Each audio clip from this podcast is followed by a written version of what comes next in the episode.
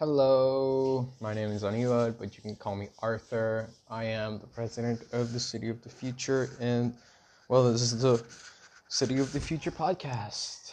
Um, I just wrote this article uh, on COVID 19. I've been reading a lot. My references are the MIT University, uh, writers of Scientific American. It is a very, very trustworthy source with scientists, and it's a, you know, it's not always easy to read, but it's a, it's a good, it's a good place to get actual scientific knowledge. Well, I'm gonna read it out because I think it's super important. Um, the title is "Wake the Fuck Up." COVID is killing people. Uh, is this the end of the world? Let's begin. The future of COVID 19. You are being lied to. And you are not looking to, I'm not looking to be your COVID 19 guru. But this bullshit of quote unquote, my opinion on COVID needs to stop. You don't get to choose the truth. And not media nor Donald Trump is telling the truth. COVID 19 is the third largest killer in America. Look it up. This is not my this is not my opinion. This is not a political move. This is a wake-up call. We're in for the long run if we could have just been here, we could have just been here five years. But now it looks like COVID might last 25 years. I'm going to make some predictions, so listen up. MIT made a study on the worst case scenario. It's 1 billion cases.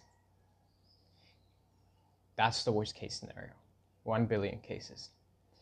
And I'm going to add a little bit more from the article um, for those of you who listen to the podcast more than the reading. Um, so the best case scenario would have been 200 million infections. Um, but the and and the actual number right now, uh, you it's not the public one. See, there's there's a trick to it. I'm gonna Google right now COVID 19 infections. Okay. So it's 8.14 in America and it's 39.7 million in the world. Let's round it up to 40 million in the world. Here's the thing those are the people who got tested and they came out with COVID 19. And it's, it's uh, worldwide a million deaths here's the here's the main here's the main problem. Those are the people who got tested for COVID-19. Those are not the actual cases of COVID-19. There are people who have COVID-19 who don't know they have COVID-19.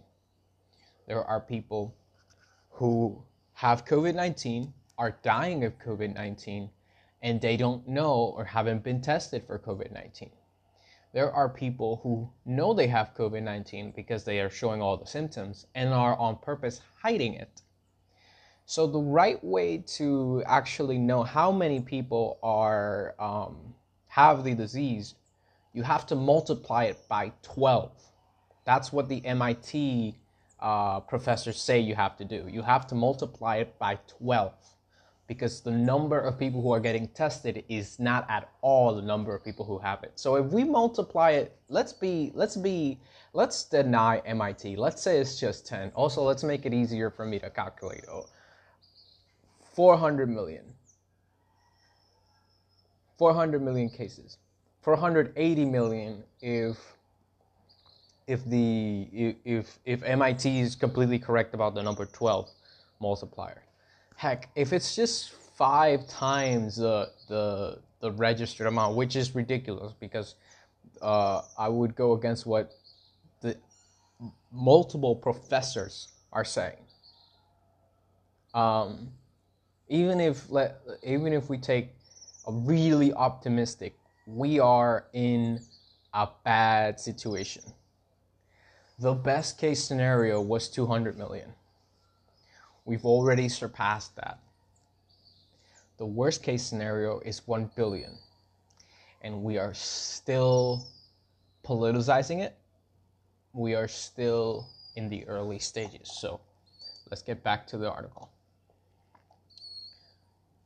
Uh,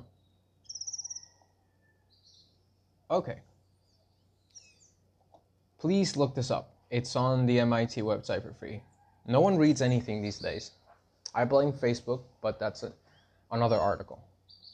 Let us not forget the absurd amount of problems we already have. Bad education, meaning people aren't prepared for life. Psychopaths in positions of power, meaning there are some, emphasis on some, politicians in our government who legitimately think that they are God and we can't do anything about it because we just don't know who all of them are.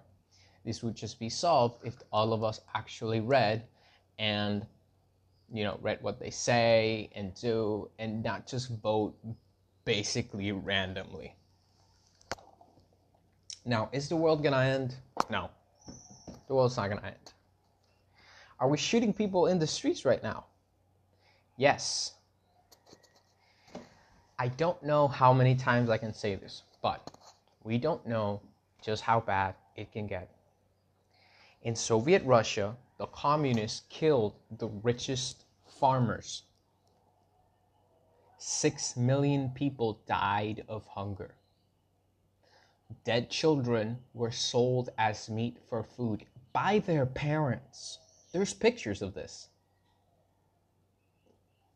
What I mean by all of this is that we live in La La Land. We live in La La Land. You have no idea how bad a crisis can get. And if you think it can't, you are the reason it's getting worse. I'm not a fucking doctor. I just read the shit we are all supposed to be reading. And this political correctness bullshit people being offended, Black Lives Matter protests. It's all just a fucked up form of entertainment. I'm black. I saw Floyd Mayweather, Mayweather's um ah damn I put Floyd Mayweather. oh no. That is going to be a problem. Okay, well, that guy who got shot, I saw his video. I completely forgot his name and I wrote Floyd Mayweather. um, I gotta fix a lot of things in this article, but yeah, the the guy who got shot, um, a few, the guy who got choked,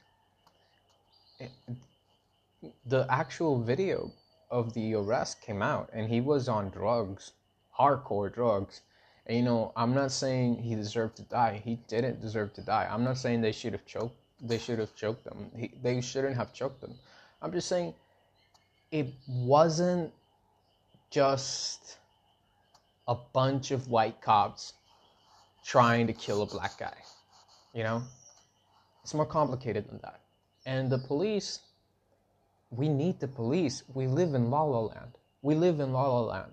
That's that's def- defunding the police is the most ridiculous argument ever. Black Lives Matter, in my perspective, is a white cult there's a lot of just and i don't like to say it like this because i really don't like to to talk it to differentiate races.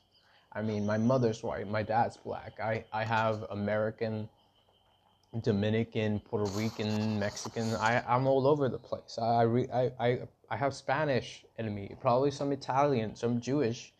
Um thankfully i have this rich um, genetic makeup and, and this rich racial experiences where the color of my skin and the the the structure of people's bones don't really make me judge them as much as someone from the US would because I I I I, I have family with different colors. All my brothers and sisters look completely different, you know? Like we share some features, but really it's it's if you come to Puerto Rico, it's everything's here. Everything's here. We're all here. We're all just reproducing. And I think I don't I think I should make another article, but I think the main solution to racism is just to do what Puerto Rico did. Just mix it all up. Like why why differentiate? Like the when you have purebred when you have a purebred dog, that purebred dog is less um, healthy than the mixed dog because um, you know genetic diversity matters. And you know there's lots of reasons why we should all reproduce but if if it helps to end racism i think there should be more mixed couples. I'm, i wouldn't force it but I, I would definitely make it i would definitely encourage the culture to make it a more normal thing. I, I think people should visit puerto rico at least once in their lives when they were younger just so they see like well well, well what, ha- what happened here? Everyone's like how how is everyone different colors and in the same family? Uh, let's get back to the article. Um, okay. So you don't know the full story because uh, of of the guy who got shot. I i need to look up that name. Let's let's look up that name. Uh choked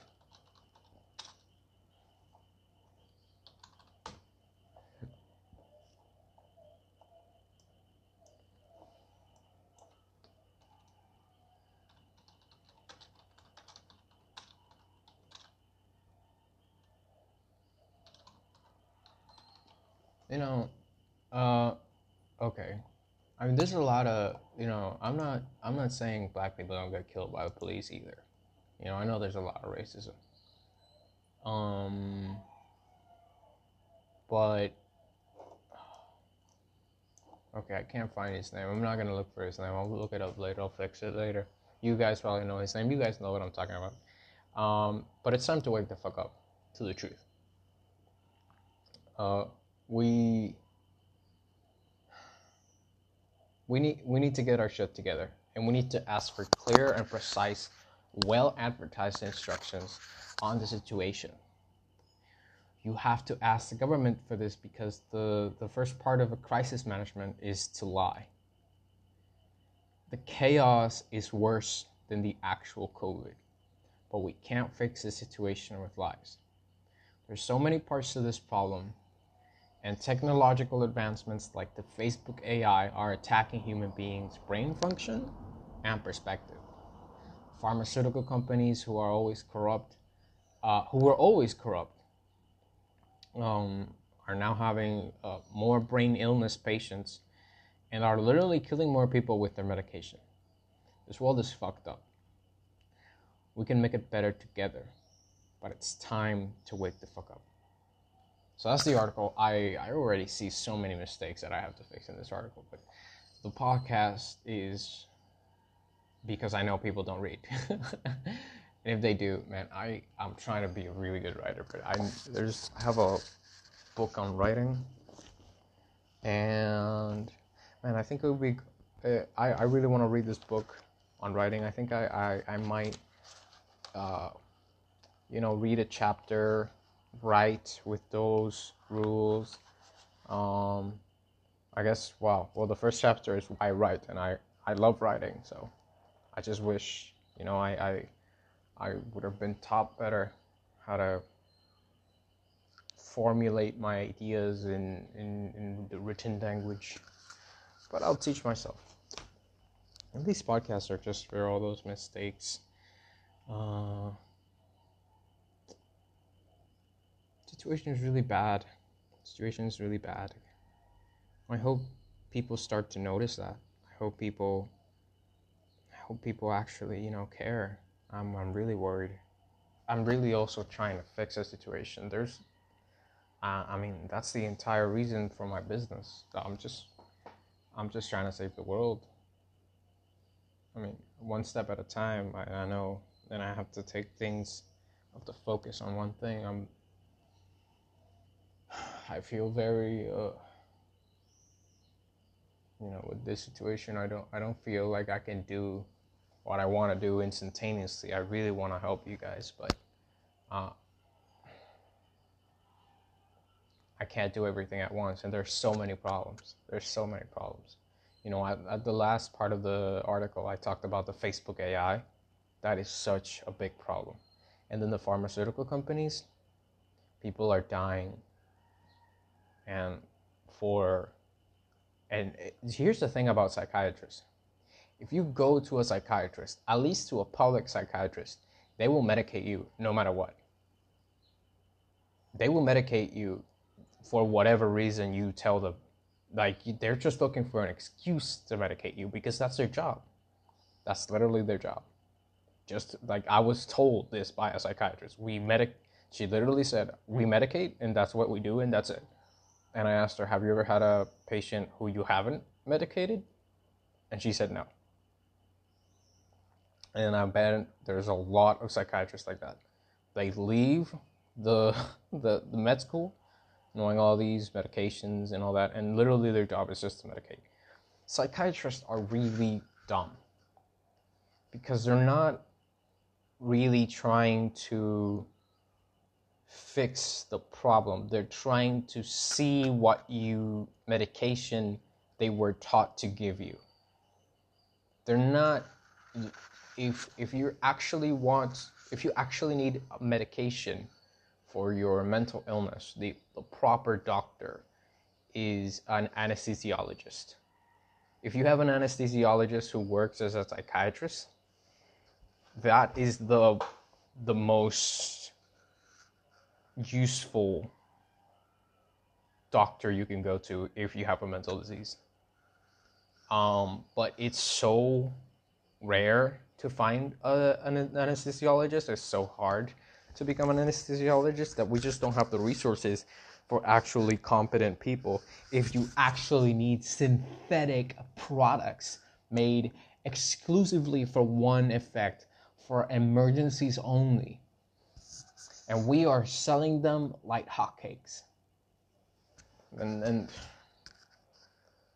the, the going back to the facebook ai we're all being manipulated. We know that with ads. We're all being manipulated with ads, and um, the the Facebook AI literally is is um, is trying to create your Facebook to be the most addictive possible. Like we are. Uh, I really need to edit this article really quickly. Uh, Let me.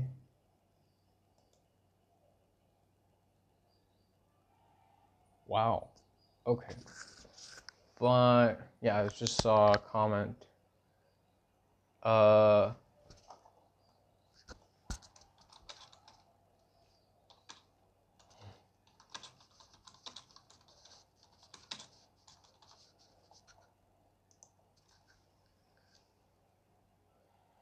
Um, yeah, I think that's it. I think I think that's where I'm gonna leave it. Thank you so much for listening.